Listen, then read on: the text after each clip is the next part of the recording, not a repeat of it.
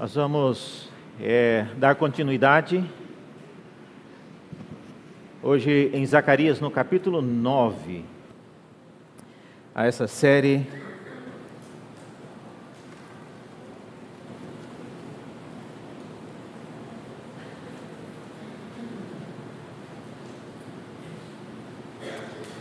Zacarias, no capítulo 9.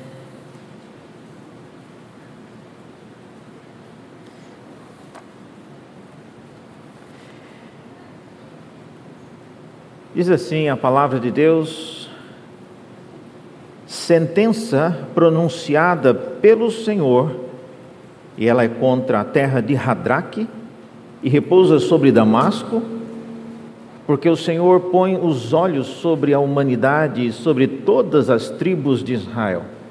Também repousa sobre Ramat, e faz fronteira com Damasco, e sobre Tiro e Sidom, cuja sabedoria é grande Tiro edificou para si uma fortaleza e amontoou prata como pó e ouro como lama das ruas.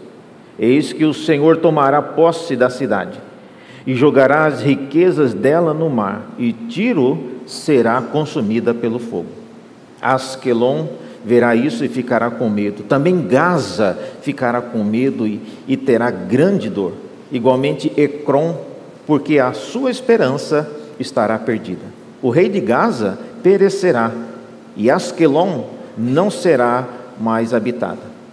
Um povo bastardo habitará em Asdod, e exterminarei o orgulho dos filisteus. A boca deles tirarei a carne com sangue, e dos seus dentes as suas abominações. Então eles ficarão como um resto para o nosso Deus, e serão como chefes em Judá e Ecrom será como os jebuseus.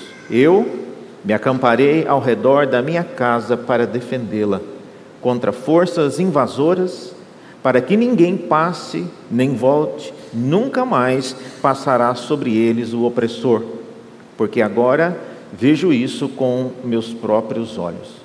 Alegre-se muito, ó filha de Sião, exulte, ó filha de Jerusalém Eis que o seu rei vem até você, justo e salvador, humilde, montado em um jumento, num jumentinho que cria de jumento.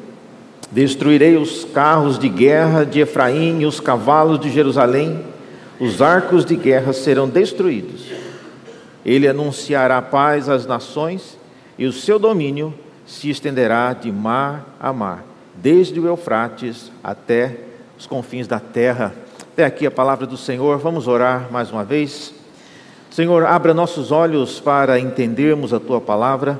Ajuda-nos a poder ter a compreensão necessária para que não apenas ouçamos a voz, as palavras de homens, mas também sejamos instruídos pelo teu Espírito, aquele que verdadeiramente nos ensina Pedimos isso porque não somos capazes de entender a tua palavra como devemos. Então oramos pedindo isso em nome de Jesus. Amém. Meus irmãos, nas aulas ou na, nas mensagens anteriores, nós temos visto que Zacarias é um profeta que está trabalhando, está fazendo um grande esforço para preparar um povo para receber o Senhor que irá retornar para a cidade de Jerusalém. Não é um trabalho fácil, porque receber o Senhor de volta em Jerusalém não é como você receber alguém que vai passar um final de semana na sua casa, ou na igreja que seja, o Senhor vai dar uma passada por aqui, dormir aqui na igreja, ou num quarto na sua casa. Receber de volta o Senhor em Jerusalém é algo complexo, é algo que o povo de Israel nunca havia experimentado. Então é difícil você se preparar para algo que você nunca fez. É difícil você preparar-se para receber uma pessoa que você não conhece. É difícil você se preparar para agir em situações que você jamais teve a oportunidade de fazer. Eu me lembro que uma ocasião eu estava num, num, grupo de pesquisa na Inglaterra e eu recebi a incumbência e aceitei mais rápido do que deveria. Devia ter prestado mais atenção no que me foi pedido, mas o pedido parecia simples. Você pode ir até o aeroporto receber fulano? Lógico que posso. Aí a pessoa me diz, está aqui o nome dele, está aqui o nome, e é só chegar lá e procurar a pessoa. Aí a pessoa estava chegando, para minha decepção, quando eu li o nome, irmãos, eu não sabia se era homem, se era mulher. O nome era muito diferente, não era um nome comum. E não sabia, eu nunca, nunca tinha visto a pessoa. E esse agravante de não saber nem se era homem ou mulher aumentou grandemente a dificuldade de eu identificar ali, naquele aeroporto, no estrangeiro, quem era a pessoa que eu estava esperando. A dificuldade que Israel tem, e especialmente o profeta Zacarias tem, é muito maior, porque ele tem que preparar não apenas a si mesmo, mas ele tem que preparar uma geração para receber de volta o Senhor. E lembre-se, receber o Senhor de volta não é simplesmente receber alguém nos termos o bom filho que a casa retorna. Não é isso. Receber o Senhor de volta é receber alguém que está voltando com a afirmação: Eu vou retornar mais uma vez, mas que seja essa a última vez que eu retorno para o meio de vocês. O Senhor Deus está fora de Jerusalém, não é porque ele foi passear, ele está fora de Jerusalém por causa de um castigo, porque Deus cansou de estar no meio de um povo que não mais considerava aquilo que Deus ordenava, o modo como Deus queria ser adorado. Então, preparar essa volta, preparar o retorno de Deus para o templo que está ainda para terminar, é preparar uma volta que não pode mais dar errado. É a última vez que Deus irá fazer esse trajeto, caminhar de volta para a cidade, para que ele finalmente possa habitar no meio do seu povo. E a pergunta de, de hoje que nós queremos fazer é exatamente essa: como, como Zacarias prepara aquela geração para essa vinda que não pode mais dar errado. Esse é o ponto é, central desse capítulo que nós lemos. Zacarias, ele tem essa incumbência, não tem mais outra chance. É agora, é a única vez que o povo terá de receber a, a, glória de Deus novamente no templo. E vocês que já conhecem um pouco a história do profeta Ageu, por exemplo, ah, sabe que mesmo com toda essa preocupação, o povo ainda é, deu uma patinada lá na inauguração do templo. Mas aqui está Zacarias, ele tem essa incumbência. E o texto que nós lemos descreve isso.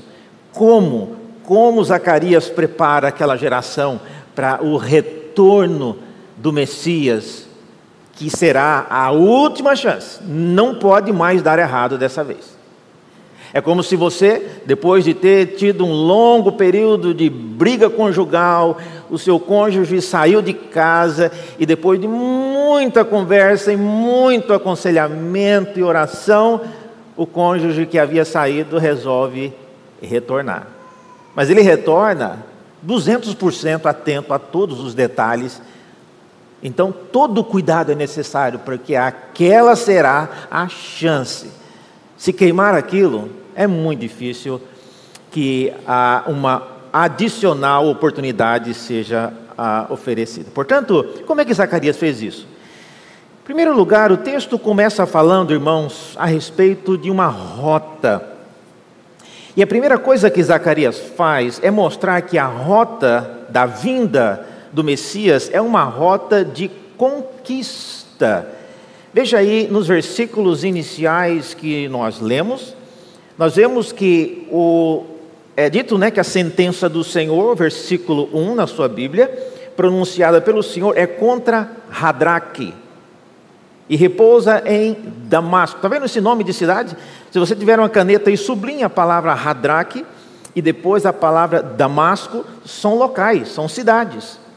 E quando a gente olha, eu queria agora levá-los a um passeio rápido na geografia dessa região para vocês verem o que, que está acontecendo aqui. é porque nós não somos familiarizados com essa geografia.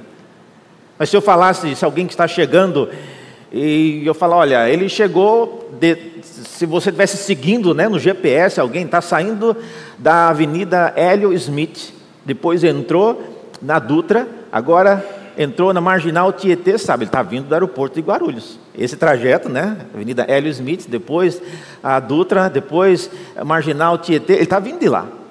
Então, pelo trajeto, você sabe mais ou menos de onde a pessoa está vindo. Agora, quando nós estamos lendo isso aqui, a gente não tem a menor ideia onde é Ramate, onde é Hadraque, ele pode estar vindo de qualquer lugar.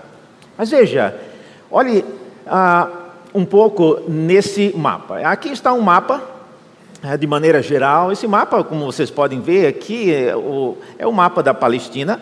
Aqui está Jerusalém, só para situarmos um pouquinho melhor. Então, a, aquilo que Zacarias está descrevendo aí tem a ver basicamente com esse centro aí.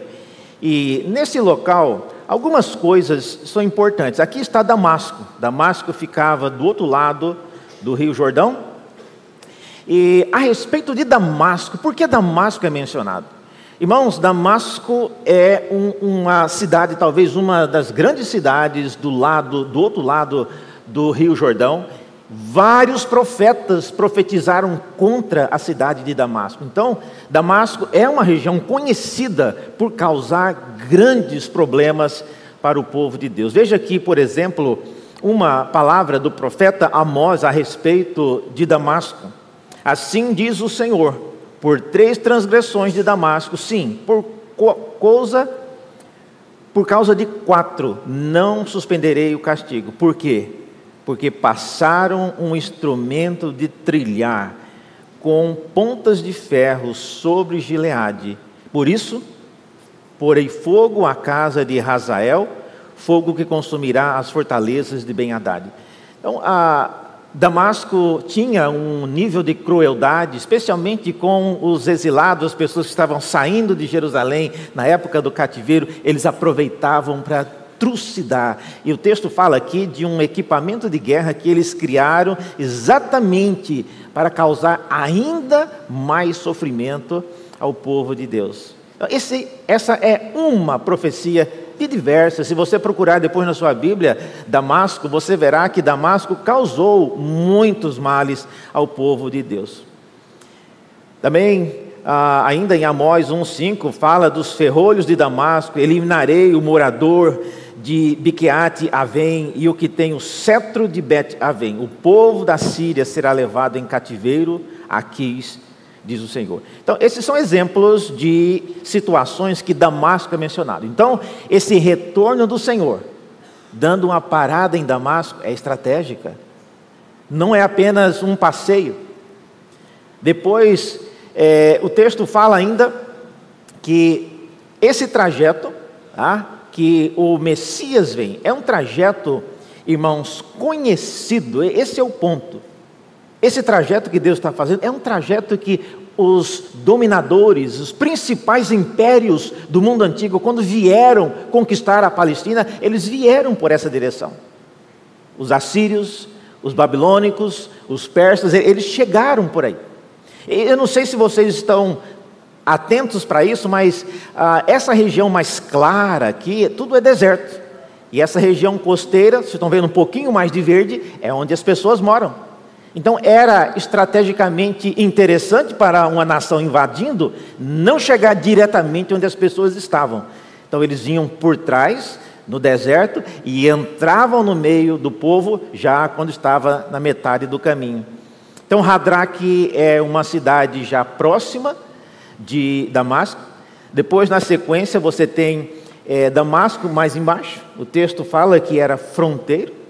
Depois, o texto ainda mostra que depois de Damasco, iria para uma região chamada Hamat. Veja, esse é o percurso que era feito por vários dos imperadores que dominaram a região.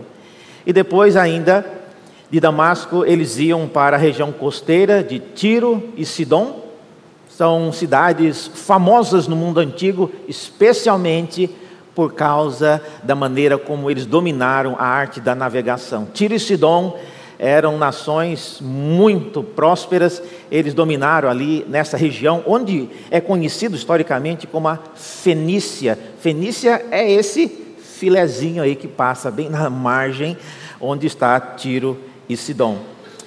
Veja o que é dito sobre ah, esse, essa cidade em Isaías 10, a respeito, especificamente, vocês viram aí no texto que nós lemos, que sobre Tiro e Sidom é dito que eles tinham uma sabedoria. Vocês viram aí no, no versículo é, 3, fala que Tiro edificou para si. Versículo, final do versículo 2, quando fala de Tiro e Damasco e Sidom, é dito que eles tinham uma sabedoria grande. Isso não é coisa, nem sempre é coisa boa, irmãos. Veja essa palavra do profeta Isaías a respeito de cidades, de impérios que eram apresentados como sábios, mas isso não é visto como algo bom. Isaías 10: Por isso, quando o Senhor tiver acabado toda a sua obra no Monte Sião e em Jerusalém, então castigará a arrogância do coração do rei da Síria. Esse caso é o exemplo da Síria mas para mostrar que sabedoria nem sempre é uma coisa aplicada para o bem. Então ele castigará o rei da Síria, o excessivo orgulho dos seus, uh, dos seus olhos, por quê? Porque o rei da Síria disse: Eu fiz isso com o poder da minha mão e com a minha sabedoria, porque eu sou inteligente, removi os limites dos povos, roubei os seus tesouros e, como valente, abati os que se assentavam em tronos. Então veja, é, mencionar que é uma pessoa sábia não é necessariamente uma coisa boa. Então essa, esse trajeto aí, passando por esses pontos, é um trajeto que, à semelhança daquilo que eu falei, alguém rastreando uma pessoa vindo do aeroporto de Guarulhos, a gente sabe exatamente por que ele está passando. Se alguém visse você no trajeto em lugar de entrar na Dutra e você fosse pela Ayrton Senna, certamente porque a Dutra deveria estar travada. Então, são trajetos conhecidos. Então, quem olha para essa descrição e conhece a geografia, sabe que o texto está falando é da rota de conquista, a rota que os principais dominadores vieram ah, para conquistar a terra prometida. Depois o texto fala, na, na sequência, se você observar aí, a partir do versículo 5, no texto que nós lemos, começa a falar uma lista de cidades na região dos filisteus. Asquelon é uma cidade, Gaza é outra cidade, mais para frente fala de Asdod, todas essas cidades estão entre os filisteus. Tá? Então, os filisteus é, moraram sempre nessa região costeira, e esse, mais uma vez, é um trajeto comum daqueles que invadiram e caminharam, estabeleceram os, a expansão dos reinos nessa região. Então aí Askelon, Gaza, Ecrom e Asdod, todos eles, todas elas cidades que haviam sido costumeiramente conquistados. Então, ao descrever, irmãos, esse é o ponto. Ao descrever essa trajetória, Zacarias, que está falando em nome de Deus, está descrevendo uma rota de alguém que não vem simplesmente para passear na Palestina, ele vem para conquistar, ele vem para estabelecer o seu reino. E esse é o, o, o segundo ponto que eu gostaria de enfatizar: que o trajeto enfatiza a chegada de um Messias que veio para conquistar e estabelecer o seu reino. Messias não vem para umas férias na Palestina, o Messias não vem simplesmente porque ele está sentindo saudade da Palestina.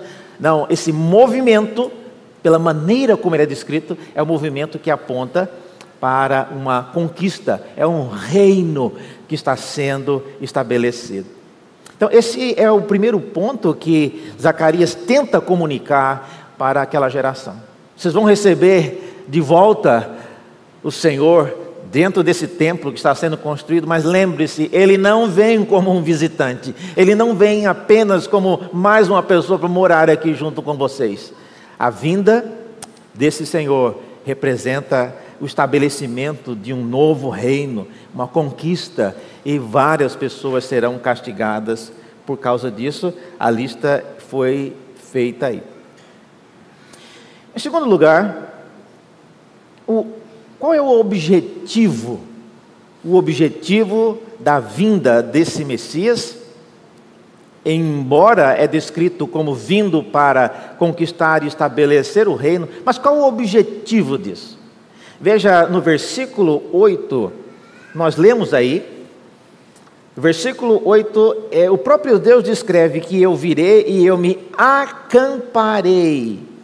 Você tiver uma caneta e sublinhe a expressão ao redor.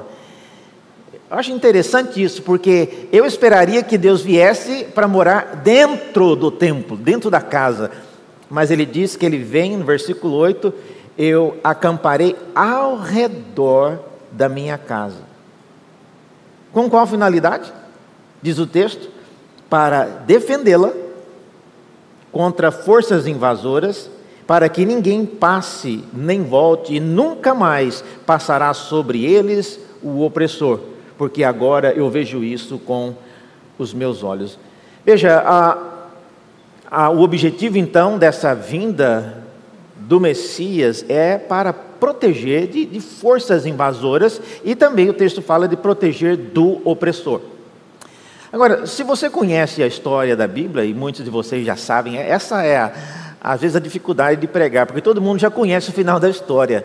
Mas vocês sabem que o templo de Jerusalém será destruído mais uma vez. Se você sabe disso, então você pode estar pensando: Bom, então esse Messias não deu conta de proteger a cidade, de proteger o templo, que ele falou que ele veio para ficar do lado, para que ninguém mais pudesse destruir, ninguém mais pudesse ah, invadir. O que, é que aconteceu? Será que ele vacilou? Ou será que o templo a respeito do qual ele falava não era o templo de Jerusalém? Vocês conhecem bem o diálogo de Jesus com os judeus que estavam apreciando a beleza do templo em Jerusalém. E Jesus não perdeu a oportunidade de dizer: Olha, vocês estão achando tão bonito esse templo, mas eu vou dizer uma coisa: eu consigo destruir esse templo em, e reconstruí-lo em três dias. E o próprio evangelista que menciona isso diz que ele falava a respeito do seu próprio corpo. Ou seja, o templo que o Messias vem proteger não é necessariamente o templo de Jerusalém, mas é o templo do corpo de Cristo. E nós que somos parte do corpo de Cristo, estamos no verdadeiro templo que é protegido não só das forças invasoras, como também do opressor. Nós temos visto aí nas pregações ah, do reverendo Geimar sobre isso, o modo estratégico como Deus ele age para proteger, para ah, efetivamente ah, desativar as ameaças do império e do reino do inimigo contra a igreja. Muito bem, aqui está. Novamente, Zacarias mostra que o objetivo dessa vinda não é simplesmente vir, reinar e ficar ali sentado em Jerusalém para sempre. Não, o objetivo do Messias é proteger o seu templo, o templo do seu corpo. O corpo de Cristo é o verdadeiro templo que busca os verdadeiros adoradores. Em terceiro e último lugar, irmãos, Zacarias também se ocupa na última parte do texto a mostrar que as consequências da vinda desse Messias será o estabelecimento de um novo reino. Essa é algo, é uma afirmação importante porque algumas coisas são mencionadas a respeito disso. A primeira delas é que nesse novo reino haverá um rei que é justo e salvador. Veja aí no versículo 9: Alegre-se muito, ó filha de Sião Exulte, ó filha de Jerusalém, eis que o seu rei vem até você, e aí diz que ele é justo e salvador. Justiça sempre foi algo marcante no povo de Deus, nunca havia temor de Deus se não houvesse justiça. E Deus criou uma sociedade muito bem é, preparada para mostrar se estava havendo ou não desprezo ah, pelo Senhor. Deus levantou três, dizia, três indicadores sociais, que são o órfão, a viúva e o estrangeiro. Eram três categorias de pessoas que, se fossem vistas passando privação, eram indicadores de que a justiça de Deus não estava sendo guardada da maneira que Deus queria. É óbvio, irmãos, que isso não funciona mais hoje. Não tem como você sair procurando órfão, a viúva e o estrangeiro. Hoje São Paulo está cheio de estrangeiros. Então, isso valia para o povo de Deus. Então, quando essas três categorias começavam a mendigar o pão, começavam a ser oprimidas, ver pessoas nessas três categorias ah, padecendo, era porque o povo já estava abandonando a justiça. Então, quando diz que esse rei que virá será um rei justo, é uma ênfase a isso. Às vezes você lê nas profecias de Isaías, várias coisas que você pensa, nossa, mas Isaías nem está parecendo um profeta de Deus, está parecendo alguém, um militante de algum partido político, porque as coisas que ele fala, eu estava esperando que ele falasse algo do tipo: vocês têm que orar, vocês têm que jejuar, vocês têm que ler a Bíblia. Não. Ele está falando que nós temos que cuidar do pobre, nós temos que cuidar da justiça, nós temos que cuidar do, eh, do órfão, da viúva e do estrangeiro, mas isso é coisa que a igreja tem que fazer nos dias de Israel. Esses três, essas três categorias eram, repito, termômetros que mostravam se o povo estava ou não andando na, na justiça que era ah, esperada por Deus. Então, esse rei virá e ele trará justiça. Esse é o primeiro ponto. Ele será um rei justo. Ele não mais permitirá que nós desenvolvamos as nossas manias e busquemos os nossos próprios interesses. Ele não mais permitirá que nós é, alimentemos esperanças que são vãs. Ele não mais permitirá que nós usurpemos situações que não nos cabem. Ele será um rei justo. Segundo lugar, o texto fala ainda que esse rei será um rei humilde. Vocês viram aí no versículo 9? Eis que o rei que vem até você será um rei justo e salvador, humilde, montado em um jumento, num jumentinho e cria de jumento. Esse é o ponto que não preciso nem lembrar, é uma referência a Cristo. Chegar montado em um jumento, irmãos, é algo bastante conhecido no mundo antigo. É uma referência de fato, né? não era qualquer jumento, era um jumento extremamente conhecido. Todos os reis, os imperadores tinham ah, o seu jumento. Alguns dizem aqui, eu não sei quantos aqui que não são acostumados com fazenda, sabe a diferença de um burro para um jumento. São duas coisas distintas. ah, o burro é uma coisa, o burro é o macho e a fêmea é a besta. É? O jumento é outra coisa. O texto está falando de um jumento. E o jumento era realmente um animal marcado por. O jumento tem algumas características, e uma delas é que ele não corre muito, ele é pequeno, ele não é um, um animal imponente que inspira aquela admiração é realmente você vê um rei com todo o seu manto, a sua coroa montado num jumento, é algo às vezes assim, é até estranho de se ver. É como você vestir toda uma roupa bonita e sair andando de bicicleta. Ah, então, é, a ideia de vir montado num jumento comunica, e, e o texto fala isso, a humildade o desejo intencional do Messias de não mostrar algo que envolvesse algum tipo de é, a, é, riqueza no sentido de confiar naquilo. Então veja, por exemplo, é, um, um texto em Filipenses que descreve um pouco o que é essa humildade. Esse texto de Filipenses, todos vocês conhecem, toca nesse ponto. Ele diz: Olha, tenham entre vocês o mesmo modo de pensar de Cristo Jesus.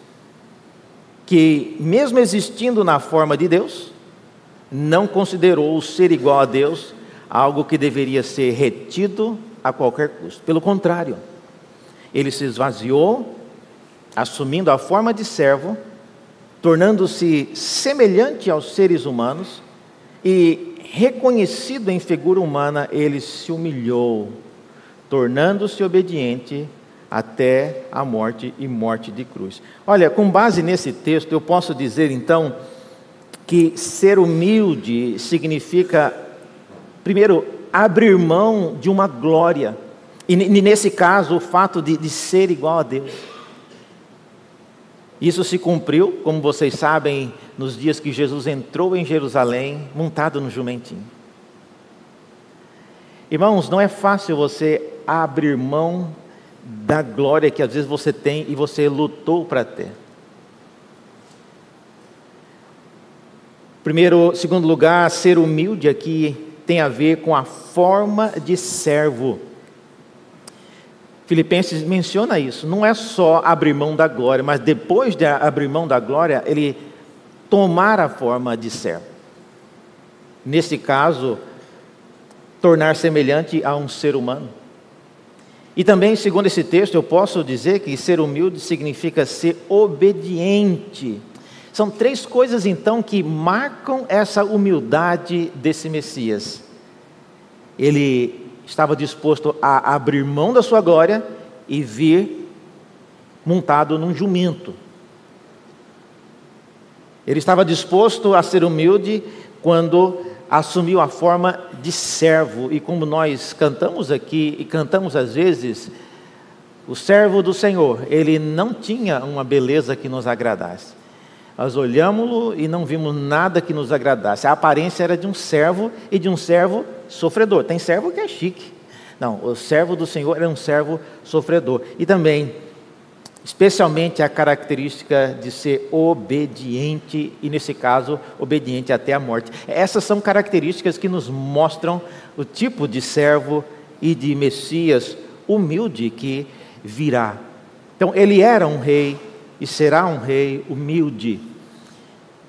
Terceiro lugar, é dito que ele será também um rei que anunciará a paz. Diz o versículo 10, depois de falar que ele destruirá os carros de guerra de Efraim, é dito que ele anunciará paz às nações. Então, não é paz a Jerusalém, não é paz ao povo de Deus, mas ele anunciará paz às nações. Olha, anunciar paz é algo tão complicado. Eu, às vezes que eu ando aí ao redor do mundo, eu fico, às vezes, enojado de ver o que é que é feito em nome da paz. Quando você ouvir nas Escrituras falando de paz, há algo específico. E talvez é, Colossenses. É, não, Colossenses é, é, o, é, o, é próximo aqui, mas quando nós falamos de paz, eu creio que a, a ideia mais, mais, clara seria exatamente, sim, eu acho que esse texto dá para mostrar aqui. Veja, Paulo diz que ele é o cabeça do corpo, que é a igreja, ele é o princípio, o primogênito de todos os mortos, para ter a primazia em todas as coisas, porque Deus achou por bem nele residisse toda a plenitude e que, havendo feito a paz pelo sangue da sua cruz, por meio dele, reconciliasse consigo mesmo todas as coisas, quer sobre a terra, quer sobre os céus. Então, paz, irmãos, para o povo de Deus, não é só parar guerra. Paz significa reconciliação com Deus. E é isso que a humanidade, o ser humano precisa: estar em paz com Deus, com o seu Criador. Guerras sempre existirão, as pessoas sempre andarão, e eu creio que às vezes eu vejo as pessoas tão preocupadas com a maneira como a Rússia está brigando com a Ucrânia e outras guerras que acontecem ao redor do mundo.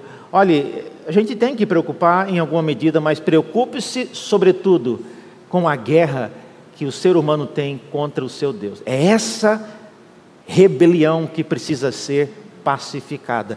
E quando o texto diz aqui que ele trouxe paz, ele anunciou paz, é porque o próprio Messias conquistou essa paz. Ele reconciliou. E agora ele vem anunciar a paz. É diferente. Ele não veio para pacificar, ele veio para anunciar. Vocês sabiam, filisteus, que vocês não precisam mais brigar e lutar contra Deus? Eu, o Messias, já conquistei a reconciliação. Então eu vim aqui simplesmente anunciar a paz. Jesus disse de maneira clara isso em diversas vezes que a sua paz que ele dava não era semelhante à paz que o mundo dava. Em último lugar, então, esse reino que foi mencionado era um reino sem fim. O domínio, diz o versículo 10, era um domínio que ia de mar a mar. O seu domínio se estenderá de mar a mar, desde o Eufrates até os confins da terra, é o que diz o final do versículo 10. Esse, irmãos, domínio de mar a mar, esse é o escopo que o primeiro Adão deveria ter feito, antes de pecar, dominar a terra. E esse novo Messias, ele vem exatamente para cumprir isso, dominar toda a terra. O que é que você tem feito? Eu sugeri na semana passada que você, não para marcar a volta de Cristo, mas para você anotar na sua agenda, qual era o dia que você, na sua agenda, se você olhando, caberia para Deus voltar. E eu mencionei, às vezes nós temos a casa que precisa terminar de reformar, tem um casamento do meu filho que eu tenho que fazer, tem um tratamento que eu preciso terminar, eu pedi várias coisas, ainda não chegaram a encomenda. Então, depois que chegar essas coisas, depois que acontecer todas essas coisas, talvez aqui nesse dia, talvez, se Deus não importar, ele pode voltar nesse dia, que para mim está bom.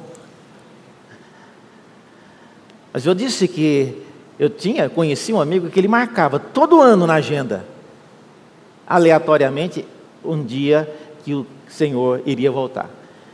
Não era como predição, mas era apenas para criar perspectiva. E ele se preparava espiritualmente, ele se preparava emocionalmente, como se Cristo fosse voltar naquele dia. E ao longo dos anos, ele fez isso várias vezes, ele diz que ele alimentava a viva esperança de que Deus ele pode as contas ainda vão ser pagas, o salário ainda não caiu, a aposentadoria ainda não foi efetivada, ah, o tratamento não terminou, mas se Cristo quiser voltar hoje, Ele é bem-vindo. Meu coração o aguarda para receber aquele que vem, não só para passar algum tempo conosco, mas Ele vem para transformar a nossa vida de uma realidade totalmente diferente. Prepare-se, irmãos Prepare-se. A Bíblia fala que o Senhor virá quando ninguém está esperando. E os evangelhos falam que será como nos dias de Noé. Eles comiam, bebiam, casavam, davam em casamento, até que a porta da arca se fechou. As nossas ocupações legítimas, e quem não trabalhar não come, não estou falando para você ficar andando sentado aqui na igreja esperando Cristo voltar, não mas construa a sua vida tendo a perspectiva de que nós somos um povo que aguarda o retorno do nosso Deus. Vamos orar? Senhor, graças te damos porque o Senhor é Deus, é um Deus soberano, é um Deus cuja vontade não tem nenhum empecilho, é um Deus que prometeu retornar. E o teu filho veio, cumpriu aquilo que estava profetizado a respeito dele. E hoje, ó Deus, nós aguardamos com santa ansiedade o retorno do teu filho. Permita, ó Deus, que essa esperança nos dê uma perspectiva nova de vida. Altere nossos valores, nossas prioridades e aquilo que escolhemos fazer ou deixar de fazer. Dá-nos, a Deus, essa esperança. Pedimos isso no nome de Jesus, o nosso Senhor. Amém.